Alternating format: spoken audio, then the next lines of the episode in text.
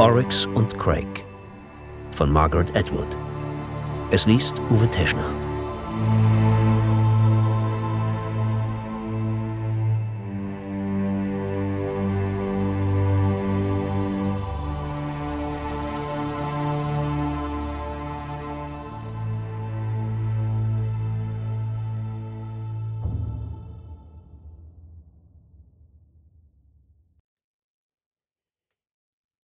Eins. Mango.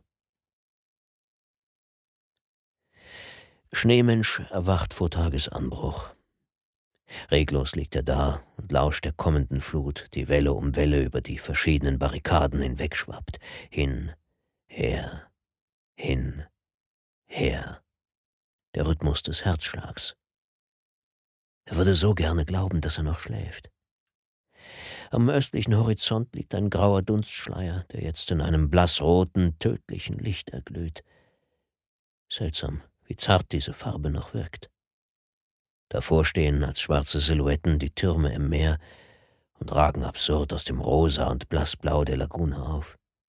Die Schreie der Vögel, die dort draußen nisten, und der ferne Ozean, der die Ersatzriffe aus rostigen Autoteilen, aufgeschütteten Ziegelsteinen und Gerümpel aller Art abschmirgelt, klingen beinahe wie Urlaubsverkehr. Aus Gewohnheit schaut er auf die Uhr. Stahlgehäuse, poliertes Aluminiumarmband, immer noch glänzend, obwohl sie nicht mehr geht. Er trägt sie jetzt als seinen einzigen Talisman. Sie zeigt ihm ein leeres Zifferblatt. Null Uhr. Es lässt ihm ein jähes Entsetzen durch die Glieder fahren, dass es keine offizielle Zeit mehr gibt. Niemand weiß, wie spät es ist. Nur die Ruhe sagt er sich. Er holt ein paar Mal tief Luft, dann kratzt er seine Insektenstiche, rundherum, aber nicht in der am stärksten juckenden Mitte, und achtet darauf, keinen Schorf abzulösen. Eine Blutvergiftung wäre das Letzte, was er jetzt brauchen kann. Dann sucht er den Boden unter sich nach Leben ab. Alles ruhig, keine Schuppen und Schwänze. Er klettert von seinem Baum herunter. Linke Hand, rechter Fuß, rechte Hand, linker Fuß. Er bürstet Zweige und Rindenstückchen ab und wickelt sich in sein schmutziges Laken wie in eine Toga. Seine authentisch nachgebildete Red Sox Baseballmütze hat er über Nacht an einen Ast gehängt, um sie sicher aufzubewahren. Er wirft einen prüfenden Blick hinein, schnippt eine Spinne fort, setzt sie auf. Er geht ein paar Meter nach links, pinkelt ins Gebüsch. Kopf hoch, sagt er zu den Heuschrecken, die beim Aufprall des Strahls davonhüpfen. Dann geht er auf die andere Seite des Baumes hinüber, weit weg von seinem gewohnten Pissoir, und stöbert in seinem Versteck, das er behelfsmäßig aus ein paar Betonplatten errichtet und zum Schutz gegen Ratten und Mäuse mit Stacheldraht umwickelt hat. Hier bewahrt er ein paar Mangos auf, in einer zugeknoteten Plastiktüte, eine Dose vegetarisches Veltana-Würstchen und eine kostbare halbe Flasche Scotch. Nein, eigentlich nur noch ein Drittel – Außerdem einen Kraftriegel mit Schokogeschmack, erbeutet auf einem Wohnwagenstellplatz, weich und halb in sein Staniolpapier eingeschmolzen. Er kann sich noch nicht entschließen, ihn zu essen. Es könnte der letzte sein, den er je finden wird. Er verwahrt hier auch einen Dosenöffner und, ohne besonderen Grund, einen Eispickel. Ferner sechs leere Bierflaschen, aus sentimentalen Gründen und um frisches Wasser zu lagern. Auch seine Sonnenbrille liegt hier. Er setzt sie auf. Sie hat nur noch ein Glas, aber das ist besser als gar nichts. Er knotet die Plastiktüte auf. Nur noch eine Mango ist übrig. Komisch, er hätte gedacht, es wären noch mehr. Die Ameisen sind eingedrungen, obwohl er die Tüte so fest verknotet hat, wie es ging. Sie laufen bereits seine Arme herauf, die von der schwarzen Sorte und die bösartigen kleinen gelben. Erstaunlich, wie stark es brennt, wenn sie angreifen, vor allem die gelben. Er wischt sie fort. Nur die strikte Einhaltung der täglichen Routine führt zur Wahrung der Moral und zum Erhalt der Gesundheit, sagt er laut. Er hat das Gefühl, dass er aus einem Buch zitiert, aus irgendeiner veralteten, schwerfälligen Verhaltensregel zum Nutzen europäischer Siedler, die Plantagen der einen oder anderen Art betrieben. Er kann sich nicht entsinnen, je so etwas gelesen zu haben, aber das hat nichts zu bedeuten. In seinem Resthirn sind viele leere Flecken, wo einst das Gedächtnis war. Kautschukplantagen, Kaffeeplantagen, Juteplantagen. Was ist Jute? Gewiss legte man ihnen nahe, Tropenhelme zu tragen, sich zum Dinner umzuziehen, auf Vergewaltigung der Eingeborenen zu verzichten. Nein, Vergewaltigung hätten sie nicht gesagt. Verzichten Sie darauf, mit den weiblichen Eingeborenen zu fraternisieren. Oder anders ausgedrückt, er könnte wetten, dass sie nicht darauf verzichteten. In neun von zehn Fällen. Im Hinblick auf die mildernden, sagt er und ertappt sich dabei, wie er mit offenem Mund dasteht und sich an den Rest der Wendung zu erinnern versucht. Er setzt sich auf den Boden und beginnt die Mango zu essen. Treibgut. Am weißen Strand, zermahlene Korallen und Knochensplitter, geht eine Gruppe Kinder entlang. Sie müssen im Wasser gewesen sein, denn ihre Haut ist noch nass und glänzend. Sie sollten vorsichtiger sein. Wer weiß, womit diese Lagune verseucht ist. Aber sie sind leichtsinnig, anders als Schneemensch, der keine Zehe ins Wasser tauchen würde, nicht einmal nachts, wenn die Sonne ihn nicht erwischen kann. Korrektur. Vor allem nicht nachts. Voller Neid sieht er ihnen zu. Oder ist es Nostalgie? Nein, das kann es nicht sein.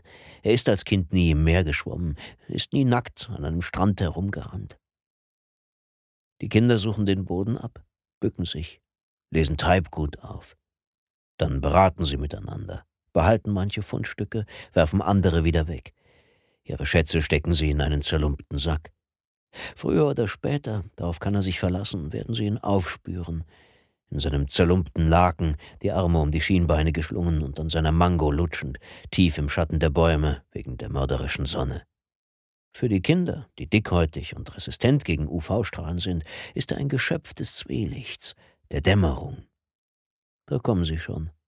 Schneemensch, oh Schneemensch, stimmen sie ihren Singsang an. Sie kommen ihm nie zu nahe. Aus Respekt, wie er gerne annähme.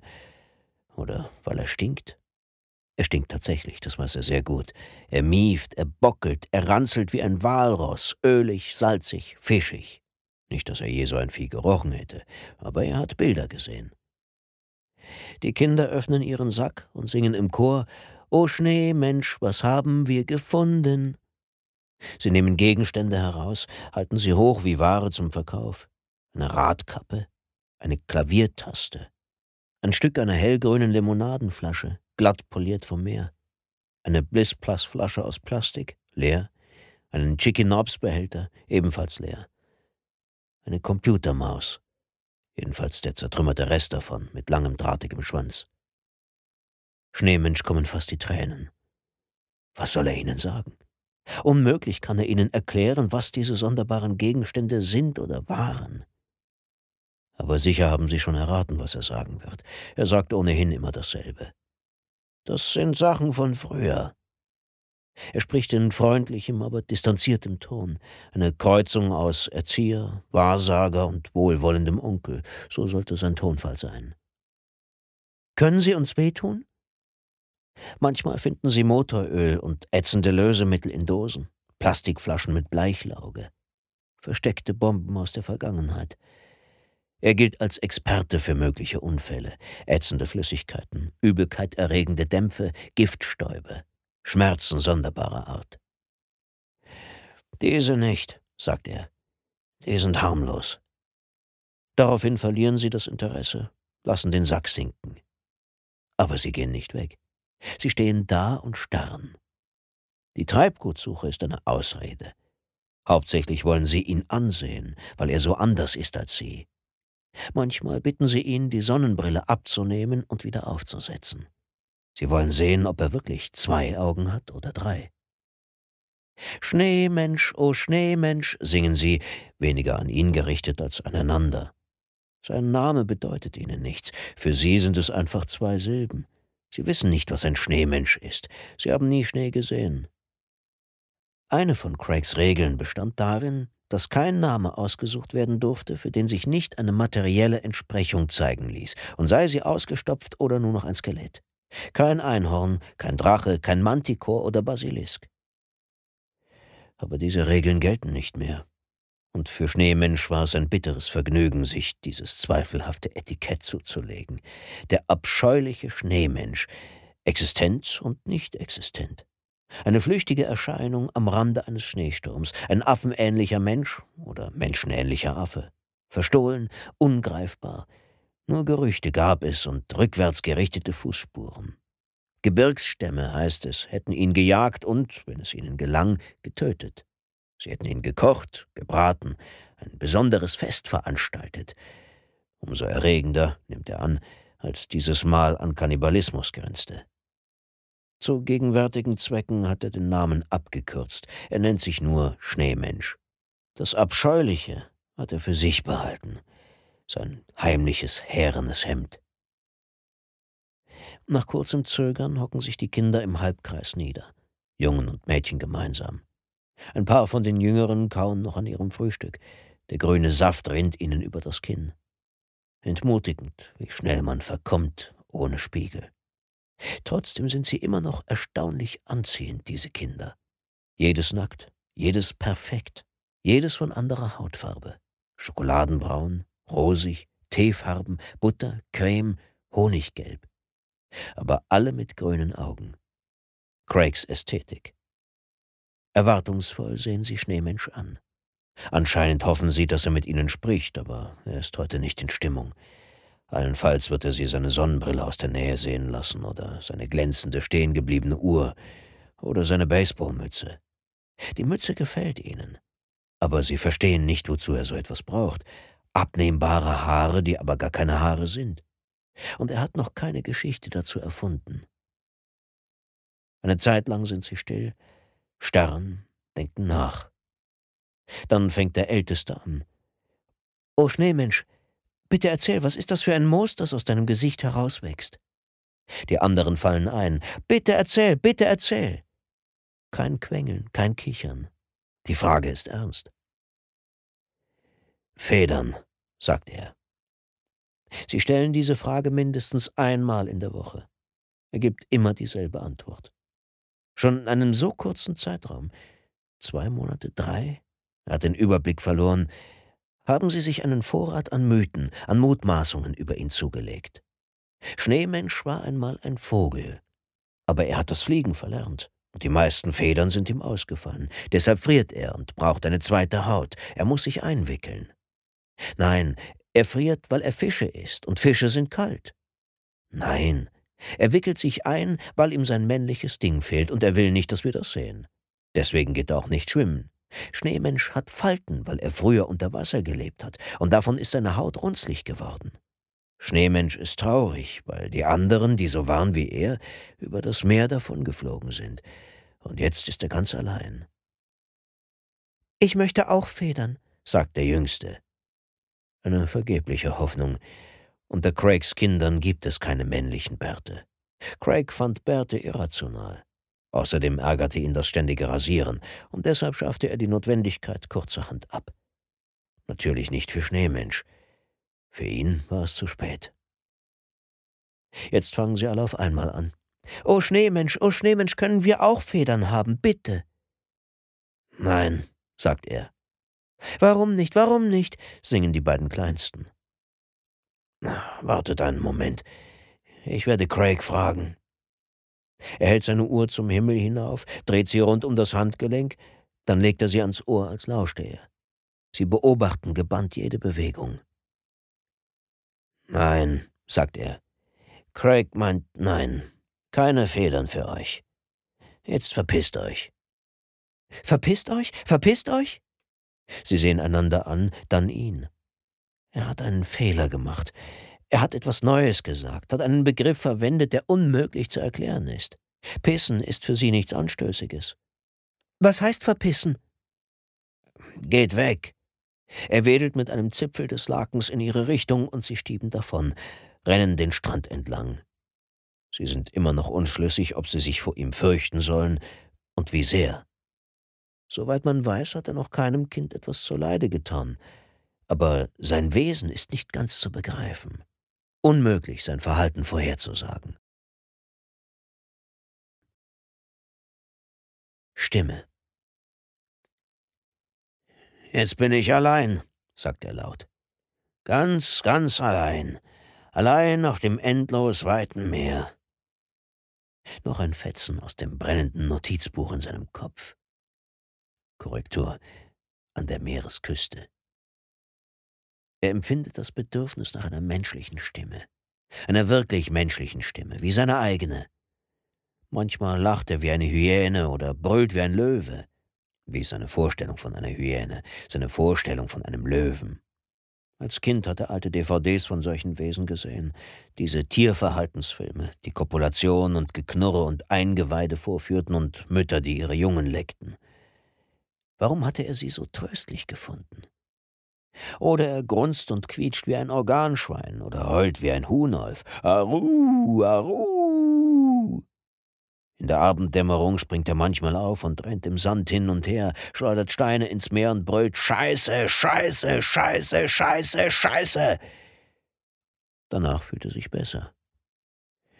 Er steht auf und reckt die Arme, um sich zu dehnen, und das Laken fällt von ihm ab. Abgestoßen blickt er an sich hinunter, die schmutzige, grindige Haut, die grau melierten Haarbüschel, die verhornten gelben Zehennägel. Nackt wie am Tag seiner Geburt, obwohl er davon nicht mehr das geringste weiß. So viele einschneidende Ereignisse finden hinter dem Rücken der Leute statt, wenn es ihnen unmöglich ist zuzusehen. Geburt und Tod zum Beispiel. Und das zeitweilige Vergessen beim Sex. Denk gar nicht erst dran, schärft er sich ein. Sex ist wie Alkohol. Es ist schlecht, schon so früh am Tag darüber zu brüten. Früher hat er auf sich geachtet, ist regelmäßig gelaufen, hat im Fitnessraum trainiert. Jetzt kann er seine Rippen zählen. Er verfällt zusehends. Nicht genug tierisches Eiweiß. Eine Frauenstimme flüstert ihm zärtlich ins Ohr. Netter Hintern.